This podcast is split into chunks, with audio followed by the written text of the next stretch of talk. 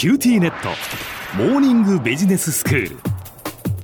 今日の講師はグロービス経営大学院の柳田義孝先生です。よろしくお願いいたします。よろしくお願いします先生昨日はまあビッグデータとは何かというお話をしていただきましたけれども、まあ、本当にあのもう膨大な量のデータというのがもう今は短い時間でどんどんどんどんこう集積されていてでそのことによってその私たちもう一人一人に合わせたこの小浜さんという人は何が欲しいのかとかどういうものを提示したら小浜さんがこう動いてくれるかっていうことがもう分かるようになってきているというお話でしたけれどもそのまあビッグデータ集めたデータをを今度はこう、まあ、分析するっていうことになるわけですよね。そうですね。えーあの、分析をして、で、その上で小浜さんには、じゃあ、この商品をお勧めすると買ってくれるんじゃないかみたいな、まあそういった処理が裏側では走ってると思うんですけれども、あの、そういった処理であったり、計算をやってあげましょうというので動いているのが、まあよく言われると思うんですが、AI と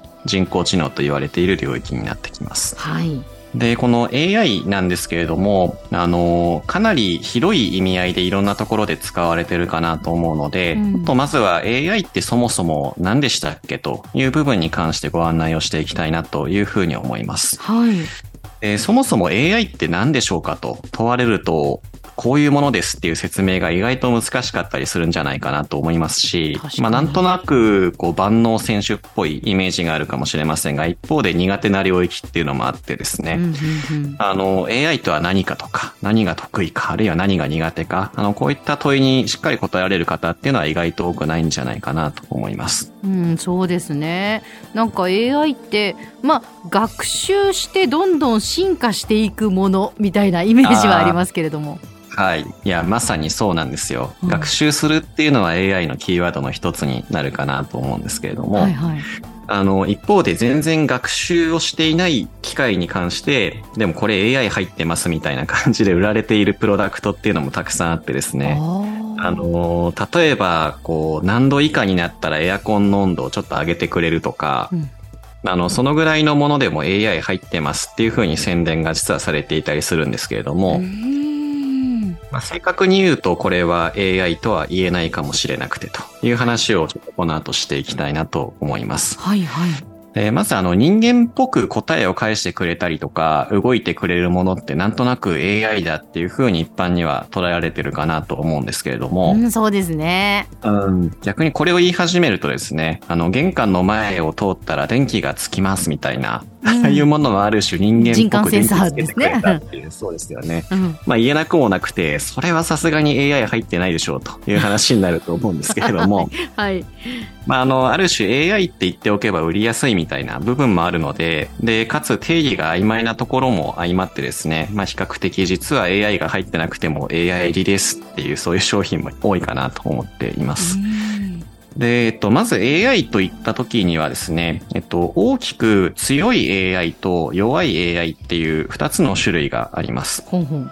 で、強い AI っていうのが、もうイメージとしてはもうドラえもんとか、鉄腕アトムとか、もう人間と同じように考えたり、感情を持っていたりっていう、ああいうレベルのものを強い AI というふうに呼んでいます。はい。で、当然ながらまだドラえもんはいないわけで、でね、この強い AI っていうのは実現してませんというのが現状なんですけれども。でもやっぱこの強い AI を作ろうっていうふうに目指してはいるってことですか？目指している方もいますよね。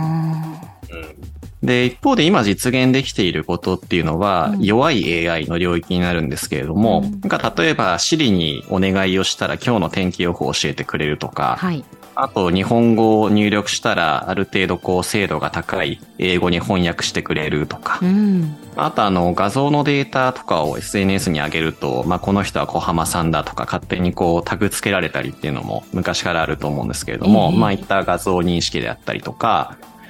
まあ、あとはお部屋のこうルートをわざわざ一個一個指定しなくても部屋を吉なに掃除してくれるルンバみたいな掃除機であったりとか、うん、あの、まあ、こういった類のものっていうのは総じて弱い AI というふうに言われる領域かなと思います。はいはい。で、この弱い AI っていうのは、どんな技術でもって実現しているかというと、まあ、この後ご説明する機械学習というものですね。まあ、英語にするとマシーンラーニング、機械が学習していますよっていうのをそのまま英語にしただけですが、まあ、この機械学習っていうものであったりとか、まあ、あとあの、ディープラーニングっていう言葉を聞いたことある方もいらっしゃるかもしれませんけれども、うん、機械学習とかディープラーニングという技術でもって、まあ、弱い AI っていうのは実現をしていますということですね。はい。で、えっと、前回ですね、ビッグデータのお話をしたと思うんですけれども、あの、このビッグデータっていう言葉自体も比較的新しくて、で、この言葉が使われ始めたのが2011年とか12年ぐらいになるんですけれども、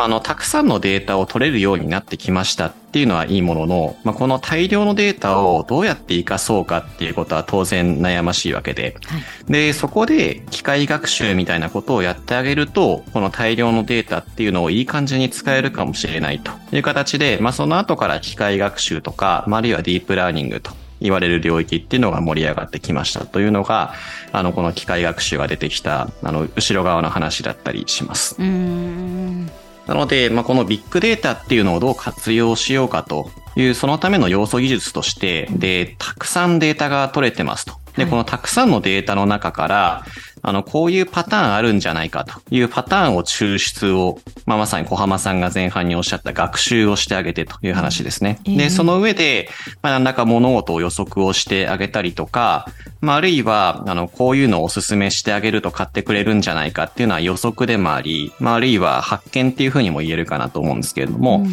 まあ、発見をしてくれるような、あの、技術として機械学習というものが登場してきたというのが、あの、機械学習が生まれた背景になってきます。うんで、えっと、ディープラーニングと機械学習は別物っていう捉え方をすることもあるにはあるんですけれども、うん、あの、機械学習のさらに延長版というか、まあ、発展版がディープラーニングというぐらいに捉えていただくと分かりやすいかなと思っていて、はいでここまでの話を改めてまとめてみると、まずあの AI って言った時には人間っぽく動くもの全部 AI っていう使われ方がしているかもしれませんけれども、あの、大きく分けると強い AI と弱い AI があってと。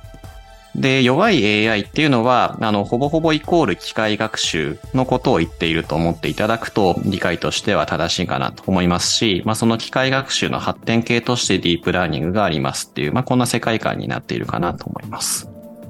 今日の講師はグロービス経営大学院の柳田義孝先生でした。どうもありがとうございました。ありがとうございました。